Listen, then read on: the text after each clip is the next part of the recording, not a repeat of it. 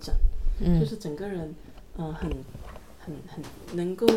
干干净净、利利落落，感觉他就是那一种说。有点有点类似于像我如果上床，我就一定要穿睡衣睡裤，，嗯然后我的睡衣睡裤只能在床上面，其他地方走动都不行的那一种嗯感觉。然后我就想说，哎呦，好羡慕，就是好喜欢这种女孩子，就是嗯对自己的生活各方面的条件有自己的要求，有自己的在掌控自己的了领地上面，对，有自己的规范性。嗯但是像我们就是从小就是很随便，就是爱怎么样怎么样，你就算出门到外面累了，你就往床上一塌的躺躺着的那种感觉之类的，就感觉不够精致。所以我就会很喜欢那种有精致感的女生。啊，我今天在坐在地铁上面，我在想说，嗯，好喜欢这种女生，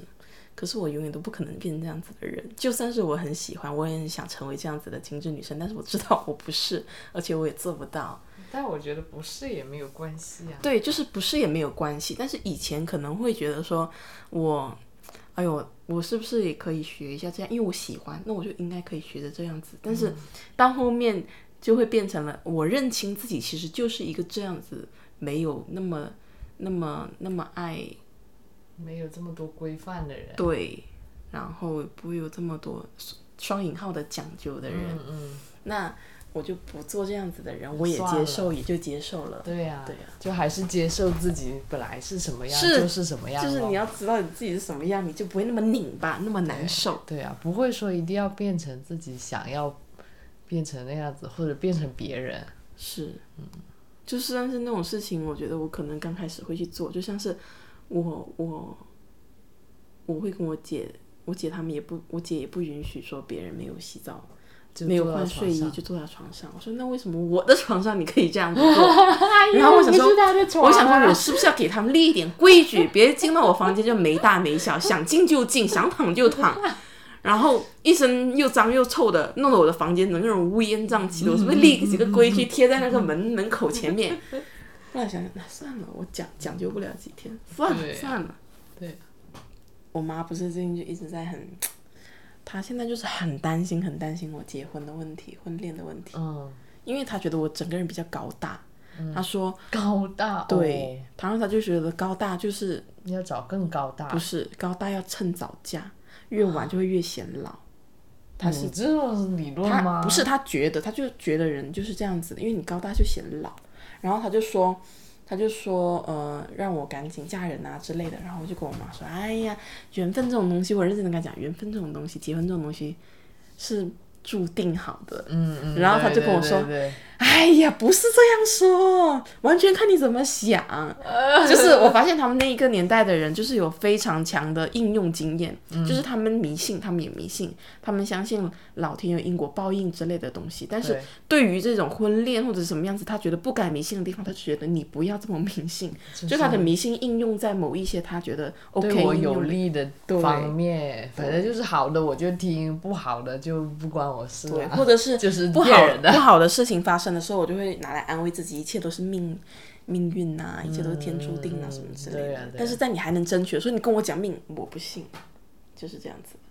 好实用主义的那种感觉，非常实用主义。特别是我觉得本来中国的儒家就很实用主义，对然后再加上潮汕人，我觉得潮汕人是把这种实用主义发挥的淋漓尽致，我觉得潮汕人非常入世。不然怎么能做那么多生意，对啊，到处下海？对，但是他们另外一个矛盾点就是他们非常非常相信神明，嗯，对不对？你看各种神拜拜啊、拜祖先啊什么的，又是又是潮汕人非常领先，对啊，就是那天看到一个好像是若文皇的视频吧，然后他说你就是要欣赏你自己啊，你每天你你讨厌自己讨厌的那么多了。然后你偶尔坐下来，坐到镜子前看一看自己，然后觉得哎，喜欢一下自己吧， 不要老是老是在那里讨厌自己。你讨厌自己其实也会很累耶，对呀、而且你把很那就是吝啬内的耗嘛，很吝啬的那种目光全部投射在自己，很毫无保留而且狠狠的鞭笞自己，我觉得是这样。嗯就是你对别人都不会那么狠，为什么对自己那么狠呢？都是对啊，我觉得人可能某一程度上面喜欢自虐吧。有这个可能，对不对喜欢虐自己的那种痛苦的感啊、觉。嗯那种深刻的感觉、嗯，对，是这样的。可能是小时候啊或者什么经历让他觉得习惯了，习惯这种受虐的感觉，我发现痛苦哦，的感觉，就是女生在一起，女人在一起聊天，一般都爱聊自己。哎呀，没有啦，我哪里哪里也很胖，嗯，没有哪里我哪里哪里也不好，总是喜欢先贬低自己。女人之间的聊天，就是很少会会去说我哪里哪里好，嗯，我哪里哪里很不错这种感觉。但是男人就不会，嗯，男人一般就会讲说我我哪里哪里好，哎哪里哪里好，啊，嗯我工作哪里哪里优秀，然后我从小多么刻苦，长大以后又多么的多多有么成的有就成就，对不嗯对？？对呀、然后会你说完了，然后我说我的，你又说你的，好就是像两个不同的人都体不在一系个然后两频个人道还要上聊面得热火朝 天对不聊对热火朝天，但是都是各自讲各自的，对啊就是不这在一样个子频道。所以经常就是听男人在讲话，我都觉得他们在放吹牛逼，啊！然后就看你在天上飘啊！对对对对，你讲的都对，就是这样对，子。还得配合。嗯对啊，我觉得这更多是一种习惯吧，就是假如说有个人遇到你了，在夸你，嗯，然后你就会客气一下，中国人的客气然后说自己是对不说自己不好啊，不然说你别人夸你，你就说哎，对呀、我就是很好啊，那人我家觉得你就很你嚣就说一张，句谢谢就好，你就接受，嗯，对不对？对。为什么一定要这样子去？但是抑这是一嗯制种习惯，真的是很难改掉的，就是感觉这是一个整个语境里面的一个问题。就像那那天我不是跟你舅妈去打羽毛球嘛，然后，呃，他们看到我左右手都打就很惊讶，因为有有个人甚至还说，哎，我怎么感觉你左手打的比右手还好？嗯，然后我就当时也不知道怎么回应嘛，然后我，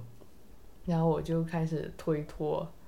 没有啦，没有啦，啊也没有对很好对啦，也没有一般般很好对，啦。然后还有说什么，哎呀，我就是累了就左手也打一下，对呀、然后练着练着就还还还行吧，就这样子。 但是我觉得你就像，可能有的人就会说，是吗？嗯，看来我可以开发一下我左手的技能，嗯，就是，一，但也可能确实是我们习惯的问题，但是我觉得这个是可以改进的一个点。嗯，因为因为如你要悦纳自己的话，要要从所有方面，我是觉得所有方面你对都要开是始，的因是为的我们打压自己打压的非常彻底，对所以你开始改变的时候，你要彻底改变。对，所有方面都要接纳。对，不能说只接纳好的那一部分，对不接纳坏的其那实一你部分，那等于说没有嘛。啊你说实话说，你能够做到所有东西都接纳，其实也是很难的。嗯就你，你要扩大你的渔网，然后能够收收多少鱼上来是这个，这就不是我们能控制的事情了。但是总要把渔网给撒出去嘛，嗯嗯，对吧？对呀、就可能又又又像自洽了。我觉得我们相对来说还是蛮自洽的人。嗯，我觉自得洽的另外一个给别人的感觉就是说，嗯，你很会给自己找理由啊。对呀、我就是很会给自己找理由。那难道我给自己找不痛快吗？对呀、那是。对不对？嗯，哎呀，我觉得，我突然觉得，就是当猫猫好可怜啊，就当动物都很可怜啊。为什么？你看我们隔壁那个猫猫，就它主人最近回四川去了，它它的猫猫就一个一个猫在家，嗯，然后它看门守着家。对，然后叫我去帮它喂，好吧，那我就有时候就去喂它一下，然后它一见到我就哇，好激动啊，老是在蹭我，就是一直在我脚边蹭来蹭去，就是蹭来蹭去，想要我摸摸它呀，想要我跟它玩，然后它就或者一直叫一直叫，然后我就觉得哦，好可怜，它一个人在那个封闭的小房间里面，又没多久法出了去玩，没有啊，它就国庆回去。哦，就几天而已啊。啊几天，但是也很可怜呐、你不觉得这样的猫猫猫这样子一只猫待在家里，啊然后我觉得是，只有偶尔能见到一些别的东西，它每天的活动范围就只有几平方米，那它天生就是这样，没办法呀。就是它是，只要它出生为动物，它就必须全心全意、百分之百的只能依赖一个人啊。不一定要依赖人的呀，有一些外面的猫，它不需要依赖人，那野对生的动物它就不需要依赖人。它被人驯服了以后，它就需要依赖人了。啊我觉得我们人也很有很大几率是这样。那你想一下，我们刚出生的时候，嗯也是只能百分之百的依赖父母，我们也很可怜呐、父母如果不管我们的话，就是你你你每天自己做你自己的事情，然后你的邻居负责给你提供一日三餐，把饭放到你这儿，然后让你吃完以后，你你就可以自己回家写作业什么之类的。其实我们的性质跟他是一样的。你说的对啊，我从来没有想到这一点，原来当人也很可怜，当然也很可怜当人也的，很可怜啊！天哪，而且猫猫狗狗你还能够说我我过得不好或者什么样是全部都有赖于主人，而没有我自己的自自由意志。但是你人过得不好，人家没有办法说全部都是因为你爸妈或者是你家庭的原因，因为你有一部分的主观能动性，嗯你才会说，那你自己逃啊，那你自己去闯啊，那你自己去创造啊，嗯，对不对？但是很难啊，就是就这些是啊，事所以我觉得做人也是很很可很可怜的。对啊。你说到一个点，我觉得好有趣啊！人也被驯服了，让我想起《小王子》里面那个被驯服的狐狸。对啊，我们也被一些人驯服了以后，然后永远待在那一段关系里面了。是你习惯依赖，然后其实很难摆脱的。嗯，但是你意识到自己被驯服，或者自己被依在这段关系里面依赖过度，然后你要去抽离，其实是又是一件非常勇敢的事情。嗯，对呀、我想起我初中的时候，不是跟你说过，初一的时候实在在那里待不下去了，然后我就想要自己回老家，然后我我我奶奶跟我外公外婆又不可能照顾我，嗯之类的。但是那个时候就会很明显的下定决心跟我妈说，OK 啊，如果如果我又不需要别人照顾，就我可以自己做菜、自己煮饭，然后每天上学以后，上完学以后就回家，回家自己做菜、自己煮饭、自己生活。就是其实那个时候你你已经有那一种好，我不要过这种生活，我宁愿去过什么生活，我也不要去过这种生活的那一种意志了。所以我觉得，其实人的意志是非常强大的。嗯，就是你铁定心要去做一个事情，或者是你要去摆脱一段关系的时候，你是可以做到的。只要下定了决心，所以做不到，我觉得是主要原因是不够痛苦，有可能对吧？对，没有那么强的驱动力，说要去对，逃离或者是跳出跳来。脱对，就像是一份工作也是一样的。我跟我朋友在聊天，然后我们就在说他那个，他觉得他那个工作真的是很，他很受不了了。嗯然后我也知道那份工作不很不适合他，但是他还没有辞职。然后我就说，那那看来都是还是不够痛苦了，对吧？嗯那人的求生意志是非常强的。嗯，当然，有的人他一直很痛苦，他就选择去死啊，那嗯，其实也是他非常决绝的一面啊。对，他只是没他有，的选择了，他的选择，只不过他不是选择逃离，他是选择永久的离开了。对。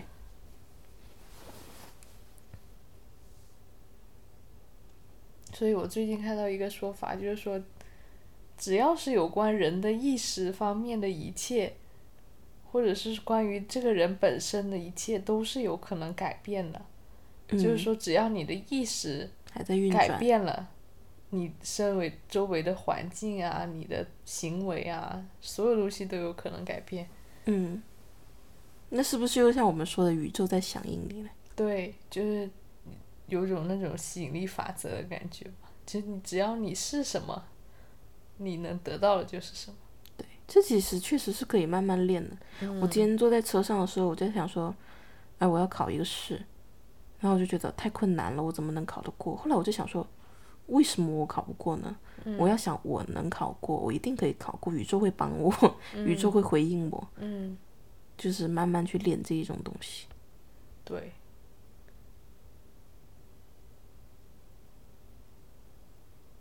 但是这样子的一个理论，其实说明是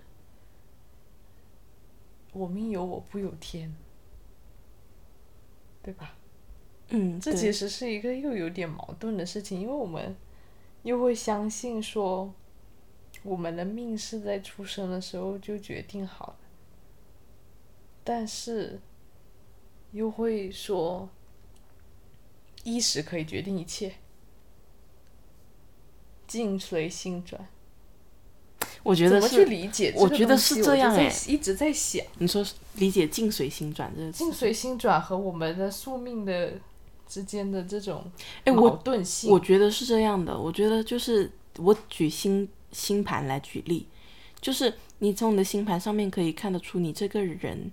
如果发展的好的话，你在某一些领域上面你会投入自己的兴趣，你会找到它，你会喜欢这个喜喜欢这个领域的东西，然后你你你可能会会在这个领域上面有成就。就是他给你的大框架是限定好的了，然后你整个人是随着这个大框架走的，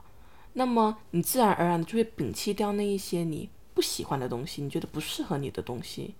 然后你就去追求一些你觉得你想要的东西。但是其实你想要的东西是在这个星盘上面属于你的东西，嗯嗯，对不对？对，但因为属于这个星盘上显示你适合在这个领域上面有成就，但不代表你可以得到它呀。嗯，那是我们向宇宙要的东西，正反馈就是我们得到它的这个过程。所以我觉得是一个，就是那个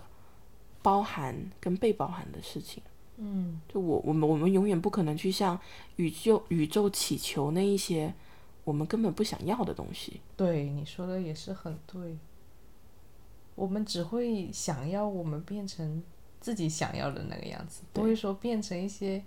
我自己都很讨厌的样子。对啊，对啊，对啊！我觉得这个时候，那些如果有人在听， 可能会觉得我们叽里咕噜在说些什么，但是其实就是这样子的，对吧？嗯举个例，就像是我们不可能，我不可能要一个一个，我不会向上帝说我要一个很有钱、很有钱、很有钱的老公啊，对不对？嗯不对会啊，对啊，或者是说我本来就没有很很有运动天赋，我就在许愿说我会成为一个乒乓球世界冠军，对对对对对这个完全都跟我无关的东西。对啊，我你不会你要去的都求是跟你有关的嘛。嗯，但大部分人都会求我要很有钱吧？会，我觉得他们会说我要很有钱，但是他们不会整天跟他们就说我有钱，但是那个有钱多与少，完全是你自己的心里的那根秤在衡量啊，对不对？嗯十亿、几百亿也是很有钱，几百万也是很有钱。我觉得你觉得我几万就还够我过，就算是我蛮富足的状态了，嗯就是这样。嗯，我会蛮好奇你当妈妈哎，长什么会是什么样子？我觉得就是那种粗枝大叶的，让他自生自灭的那种妈妈吧，我怀疑。嗯，不是很管他太多。我之所以觉得这个责任太重大，是因为真的小孩子比我们想象中的要更敏感，尤其是他们对自己父母的情绪的变化会非常敏感。然后是就感觉会自己如果稍有不慎，就可能伤害到他弱小的心灵。这也是我会觉得哎呀，好惭愧啊！怎么可以？我我我也我也是人呀！我要是有点情绪，结果就被他记录下来了，他可能记一辈子这种事情，那怎么办呢？对吧？我也不是那种完美的人，我不会会会当成一个完美的父母，这不可能。但是我觉得，就是从我们已经为人子女已经二十多年的经验上面来看，就是去衡量自己对自己的父母是否满意的一个标准是笼统的。就是我总体感觉，我在这二十多年的人生中，从你们身上得到的爱，是否能够掩盖、比过那些不开心、那些恶、那些开心的事情，是否能够比得过那一些不开心的事情。就是我只需要一个笼统的东西，当然其中会有很多说，哎，你某某一次给我甩了脸呐、你某一次说了某句话很伤害我，让我一直印象深刻，怀恨在心之类的，都肯定都会有的嘛。就像是那一些你很你很温暖我的时候也会有的，但是我们评价父母的时候，反正对我来说，我就是一个总体的，我到底在你这里得到的伤害更多，还是得到的爱更多？那可能当我们为人，我们当人父母的时候，小孩也是这样子看我们的。我想，我觉得大父母永远都不知道你的小孩可以爱你爱到什么地步，嗯就他们老是觉得说，在载大载世界啊之类的，就是小孩子大了有他自己的生活，就就跟父母无关，脱离父母了。但是其实他们忽略了自己对于孩子来说到底有多么的重要。就我就像我跟我爸妈相处的时候，我妈永远都觉得说，哎，经常在我们大了以后，经常说一句话说，你们大了，我管不了你们，你爱怎么样怎么样。但是我很想让他知道，其实不是这样的。一个父母对一个家庭来说，永远就是一个核心。就像是很多人已经五六十岁了，他父母在的话，他永远觉得自己一个小孩，他永远觉得自己有个家，他的家在哪个地方，他要回去，就是这样子。其实父母的地位是非常非常大的，但是父母很难意识到你们对小孩到底是有多重要。嗯，特别是在小，我觉得小孩成年以后，父母的力量也是很大的。即便是小孩已经有自己的家庭以后，所以其实大部分父母不会意识到自己对小孩产生了多大的影响。真的没有，他们不知道自己到底能够有多伤害小孩子。我觉得是这样的。是啊，所以当我比如说我自己意识到了，我可能会在未来有多大程度上影响到我的小孩之后，我就会觉得这个责任太过于重大重大，所以我所觉以得，做这个决定实在是要非常谨慎。就是像我们这样子越谨慎的人，就越越不容易生小孩，对越有玩。但是生小孩、生育这个问题，又是一个你没有办法拖的问题。就是你的，你能不能生育，可能也就是在那么三二十岁到四十岁期间。嗯，对，他没有办法能够容许你到四十五岁、嗯四十、岁以后，你还能去想你有你有没有这个选择的问题。嗯所以其实是你要在这个这个时间段去想明白这件事情是很难的，因为很多人就是不会去想那么多，他就生了，生了以后怎么养，那就嗯没有是想养过养了的时候的时候在的事情，所有东西不是你准备好了以后再去做的，是啊，你也不可能准备好，其实是没错，很多时候甚至是一种偶然、对，而且突发事件。对，而且可能是某一段时期突然间又想到小孩，我觉得像生不生小孩这件事情永远都不可能有绝对。嗯，我对这个时期不想生，下个时期又想生。 是啊，在下个时期又不想生。嗯，我一直在思考，我说女人对于生小孩这件事情是不是一种本天生的？我就想当妈妈，就是一个动物的本性去繁衍，这只是繁衍的角度上面看，我就是当妈妈。有可能，我有一个朋友告诉我说，他之前也是对生小孩完全没有任何感觉，但是到了某一个时期，他突然感觉他可能身上的激素产生了一些变变化，化然后他看着所有的小孩都觉得特别喜欢，哦，好想要一个自己的小孩的，就疯狂的想要生小孩。对，而且他们不是说，你之前也说过，就是生小孩其实是想要自己基因得到延续的一种本能嘛，嗯对不对？也是这样的。就对其实你也会很好奇，就是特别是我看到我我外甥，哇，跟跟我姐小时候长得很像，所以我就很好奇，那如果我有小孩，他长得会不会跟我很像？对啊呀、就看到他会不会像看到另外一个我一样？嗯这可能也就真的给自己找点乐子吧，不然，不然人生太漫长、空虚、寂寞了哈。嗯，除非你这精神自我的 power 非常的强大，确实是的，嗯，不然你没有那些乱七八糟的事情去去搞，去占领占领你的时间，你整个人会很虚空。所以其实我们大部分人做的很多行为的内驱力，其实都是因为害怕孤独。对，无论是结婚也好啊，或生者小是孩说啊，无法脱离家庭啊，一直陷入在各种类型的纠葛里面啊，或者是跟小孩还是要生小孩啊之类的这种事情。对还是因为害怕孤独。会很害怕孤独哦。我觉得谁都好害怕孤而且独哦。在我们这个年纪没什么感觉，可能越往大了走，就真的会越有这种明显的感会觉。搭而且起尤其是当你身边的人全都成双成对了以对后，对，你我自己现在已经哦嗯有啦。就是我的朋友已经都谈恋爱了，然后他们跟他们的男朋友都已经处于一种非常稳定的状态，嗯可能同居之类的。嗯然后就像我这一次要约一个约约我们高中的几个朋友，然后我我我国庆我在九月中的时候我就问他说，你们国庆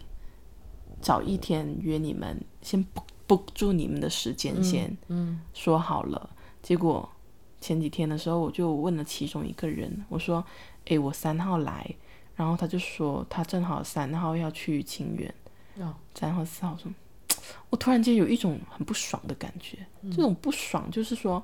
我觉得说，这这其实又可以走到另外一个话题，关于朋友的话题。就我不是一个对朋友非常非常依赖的人，当然我很需我需要朋友，但我不会没有很纠葛，说我们两个一定要多好多好，我们两个一定要走很久很久很久，然后一定要独一无二，没有这种感觉。但是我觉得说，如果你珍惜一段感情，绝对不是，除非是非常非常踏实的、非常非常有底底基的那一种，不然的话，一定是需要你联络。维护的，对，长期的去，不论是说你在维护网络上面聊天也好，还是说你在现实生活中见面，就算是半年见一次、一年见一次也好，也是一种维维嗯系。但是这我我主动联系你们，代表是我希望我们能够产生多一些交集，因为确实是已经一两一年一年多没有再见面了。但是我看重这段关系，然后你如果你如果我已经割事先了跟你讲了，然后你还是觉得你你已经有自己的安排，我就我就直接发了一个，哎，就那就下次再见吧，我就这样说。但是其实我内心已经，这是我下今次天别跟你再说的，见了嘛，就是我不会再主动约你出来了。对啊，就是这样子。嗯，然后就是你会发现，他们有了自己的男朋友以后，就是已都围着经他们，围着他把们们了转了，对，而且特别是我那个朋友，他是以前是有很多自己的朋友的，就是男性朋友也好，女性朋友也好。嗯那自从谈恋爱以后，我说你跟他们还有联系吗？没有了。他说也没，就是经常跟她男朋友在一起，也没有什么必要去联络别人了。我就想说，这不就让你自己变得孤立起来了，你的圈子就越来越小嘛，对啊你所有的东西都已经，就算是你们一起出去玩，也离不开你男朋友了。嗯，然后我觉得，我的天哪，我觉得这种事情发生在女生身上尤其多哎，非男生常非倒常还多好，男生说可能他保持他的社交圈子是没什么问题，但很多男的会要求女生要断绝跟之前的朋友的各种关系，是可能他自己觉得那个情感上面已经得到满足，已经够甜蜜了，但是我很想让他抽出来看一看。我说，你看一看你，你其实那一些很好的朋友，你如果不再去联络他们的话，就真的会越来越走越远的耶。嗯，而且你这种东西想要捡起来是很难的，很难你不能说哎，我我想要约你出来，我就就约对得到对你对出来，对，那如果已经很久没有聊天，很久没有见面，那我们再再聊天的话，其实很多东西经历过的东西，当下没有跟你讲，或者那段时间没有跟你讲，你让我是一两年以后再重新跟你讲回那段时间的经历，其实已经讲不愿意讲了，也懒得讲了。那个时候你就缺失掉了他人生的那一部分。对然后我就意识到，哎，好吧，各自就现在只是谈男朋友已经这样子了，嗯，到时候有家庭更不用说，而且有家庭的人，女特别是女人，她经常就会她的朋友也会是变得有家庭的，就两个家庭一起玩嘛，小孩子可以一起长大，对，像我姐一样，然后就觉得说，那那一种不结婚的，这 just like me，那嗯不就是找单身朋友吧，远远的看，所以我觉得是这样， 还但是建立自己的同温层咯，跟你对，一一定样要的人，对对对对对，不要局限在那个年龄，其实也不是，嗯，这另这是另外一种挑战了，嗯，是的，这是我们在年纪变大以后要面对的挑战。对啊，因为你育儿育儿是一个非常非常大的话题，你掺掺不进去的时候，就真的掺不进去啊，嗯，是的。但是我觉得友谊真的是人生中非常重要的一个部分。我觉得爱比爱情重要多了，好吗？对我们这来种说东是西这样，但是对别人来说不一定啊，对，是的，人各有志吧，只能说。对，而且友谊是满足你各个不同层面的需求的，嗯我觉得它可以满足那个马斯洛层级需求，嗯，对不对？嗯，对啊，吃啊，精神陪伴啊啊，，对啊各层对级啊对都啊可以满足。对啊，那你爱人能够做到这一点，我的天哪，那太难了，！你把一所有的要求都加在一个人身上，那个人会累死的。真的会累死。没有这么完美的人。 是啊，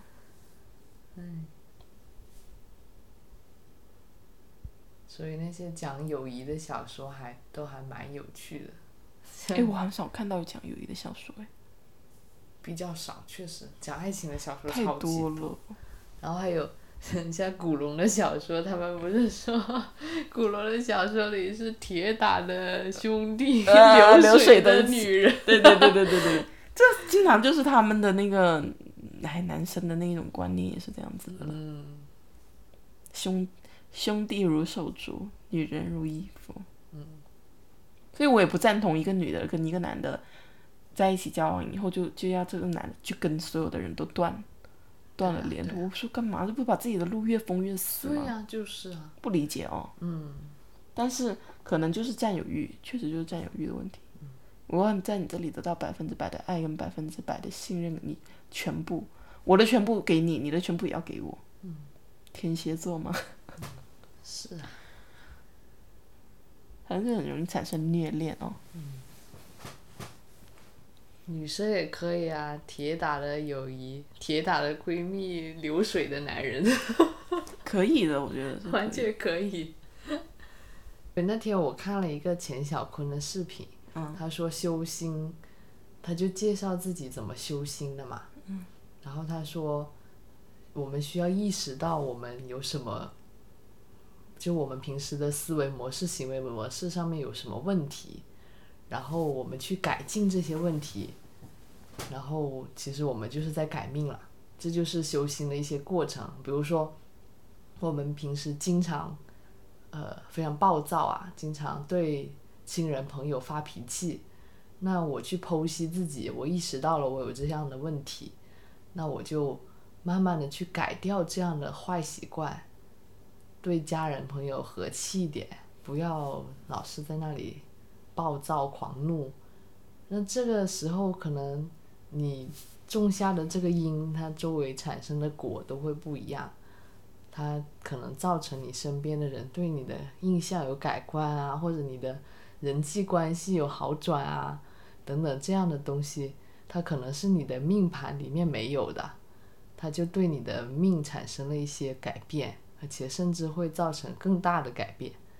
我觉得他说的是很有道理的，但是底下有个评论就说，说，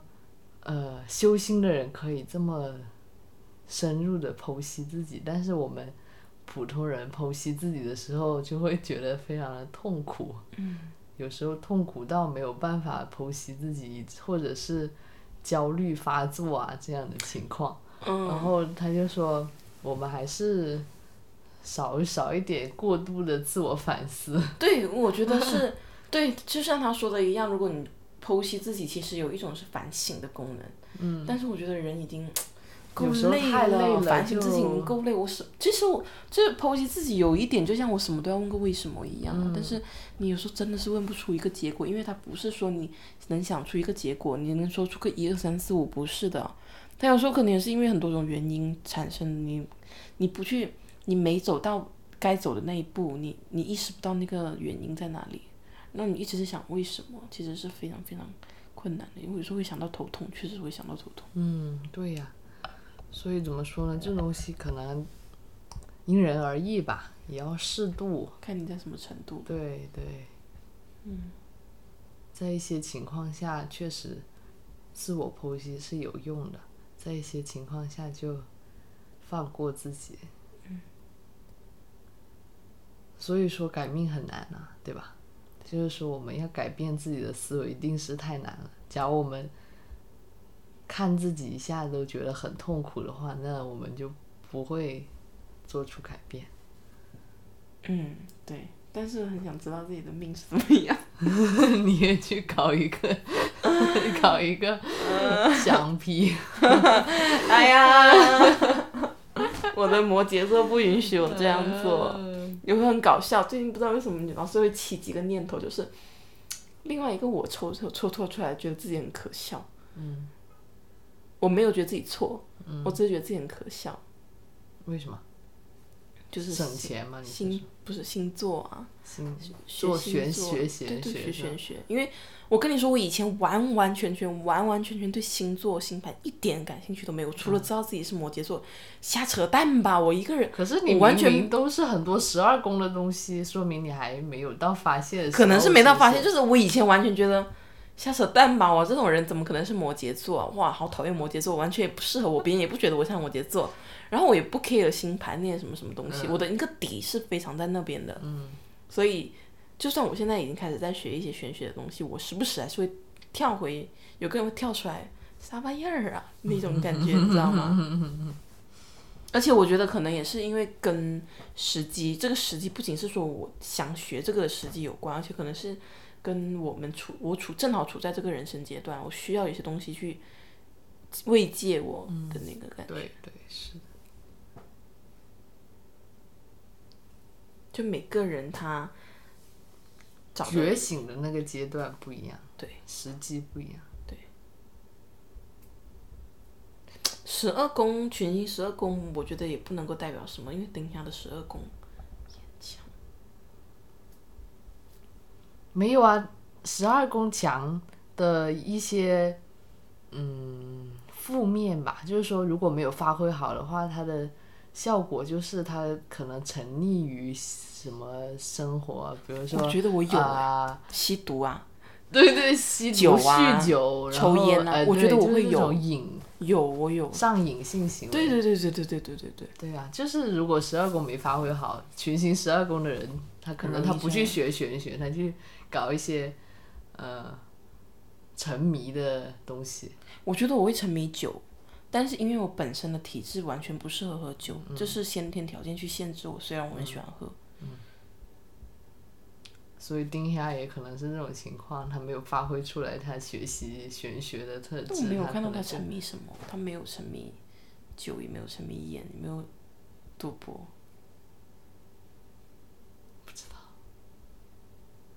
有待发现，有待发现。我觉得我就是跟人家住在一起，当然我是我们都是很希望自己住的人，嗯，但是跟人家住在一起有一个好处就是别人会让你规范自己的那种感觉。对对，是的，对是的，对是的。就比如说我妈要是在家的话，我不可能一点钟睡觉了，那难道他会时不时进来看你吗？她会一直叫我睡觉，那你就睡觉了，以后你叫在了我嗯睡觉。你在这里，不会， 我不会说对啊，所以你对自己还是很什么的嘛，还是很有规矩，你不会在床上睡觉的时候玩手机啊，对不对？没有这个习惯嘛。对啊，就就但就是嗯怎么说呢？大家都睡觉了，你还醒着，就感觉很怪啊。所以他一叫我，一直叫我睡觉，我就睡觉了。反正我也困了，我昨但天是没有人在这里的话，我就会不知不觉的就玩到很晚了，是啊，你就不会有人就约是束有自己，对呀、还是要有规范的感觉。然后他会提醒你吃饭呐、或嗯者提醒你做这个做那个啊。就我昨天下班回家以后，我也是做完饭以后碗又不想洗，不想收，嗯，衣服也不想洗，东西也不想收，我就躺在床上。然后碗就放了一晚上，对啊，哦，真的没有所以人你洗知哦。你知道我早上多忙啊？对早上你起来七点钟才起床、哎七点，钟起来，我还要洗碗，嗯，还要把那些垃圾收一下，然后扔掉。你们真的是分好工了以后，别人不会帮你做的是吧？不是啊，他们不在家呀，哦，只有你一个人在家，他们在家，我怎么可能敢把碗放在那里一个晚上？对呀、我也怎么在可想这能啊个呢？问题，我你姐不会暴跳如雷哦吧？ 绝对会的好吗？真的。哎呀衣服衣服也不收什么的，我的衣服就是我晾了衣服以后，我就把那晾拿下来的衣服就扔在沙发上，哦，我知道，我懂，我也对吧我也会这样，对吧有时？候我就把灯一关，我直接就那里睡躺着觉了对啊，睡着了。对啊，就是这样子，没有人规范。我说我天哪！如果我没有跟我姐他们在一起，我肯定，而且我不上过得班。很颓靡我了，不上班，我整个人就很颓靡， 就是那种去那种日本观察，哇，一进去哇，怎么都是垃圾，哇，怎么哇，这个怎么怎么蟑螂啊什么之类的，我不会至于那么死，但是我会可能一个星期你就会发现我的房间非常乱，然后我可能就周天开始再去收拾它，懂？对不对？哎呀，说明还是可能跟他们住在一起也好了。有也好处就是这样，确实是，嗯就其实你也不是说怕他们怎么样，但就是觉得很嫌他们唠叨，嗯，嗯就是那种他们给你筑了一个规范，对筑了一个墙。但其实自己一个人住是很爽，真的。我最近不是也自己一个人住嘛，我也觉得哎呀好爽啊！我想干什么就干什么。然后我我自己建立的规范不会有人来跟我要去磨合，说要对对对打对破我的习惯什么的。比如说乱穿我的拖鞋，或者东西乱摆放啊，嗯或者是随便在那里弄脏地板。但是就是你一个人住的时候，到了晚上夜深人静的时候，会觉得，哇，好安静啊，有点恐怖哦。而且就是这个时然候后就，是这种，这个时候会有一种感觉，为什么人要刷手机？我自己的感觉就是，我一个人，假如一个人在一个房子里面睡觉，然后我就觉得好安静哦，嗯哇塞，周围都没有人，好孤独哦，什么之类的，甚我就至会，有那种静电的声对音。我就要靠靠一个东西来分散我的精神，让我不要去想，就疯狂刷手机，就是这一个点，对啊，是，就是拿一些专故意让自己去沉迷某一样东西，然后不要去想别的。所以就连我们都这样了。如果我们再老一点，老到四五十岁的话，有可能真的抵挡不住这种孤独。我们以为我们可以，但其实我们不可以，不一定可以。没有，我觉得我现在能够明，我现在是因为没有什么精神支撑，没有什么爱好支撑，就很深很深的那一种，嗯哼，爱好支撑。我是知道我自己这个阶段我根本不算什么，我我不喜我不想，我我我我不想跟别人在一起，主要就是因为我懒得跟别人去产生某一些交流，嗯，然后我也觉得很自在，嗯，但我知道自己是接受不了孤独的，我知道人本质上就是孤独的，但是我目前这个阶段我还需要非常多人的陪伴。嗯，但是到了我老了以后，可能不一样，有可能更好，有可能更差。我更好可能是因为我真的是已经开始慢慢有自己的钱，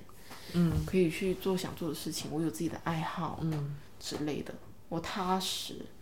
我就不需要从别人身上获得一些什么，但也有可能就是我们刚刚说的，现在都已经那么怕孤独了，嗯，老了怎么办？对啊，那我觉得，如果我老了还是这样，那我可能是越活越倒退。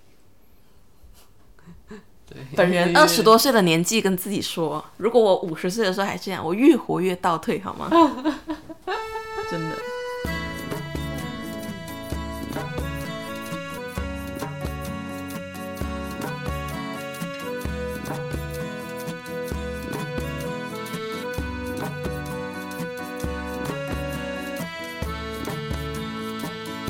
告诉大家，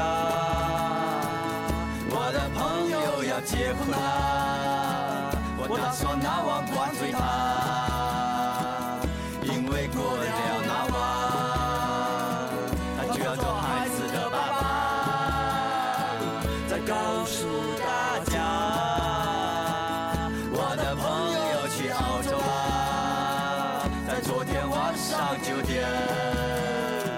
他离开心爱的女友，说一年后再见。所有年轻人，年轻人，年轻人，问题出现，我在告诉大家，所有年轻人，年轻人，年轻人，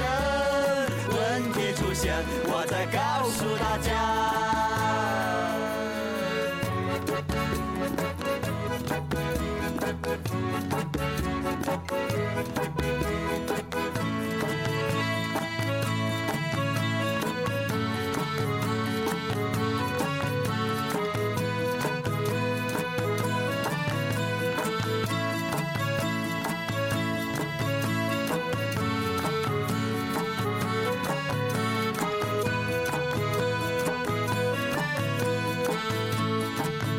告诉大家，我的朋友他喝醉啦，哭叫得一塌糊涂，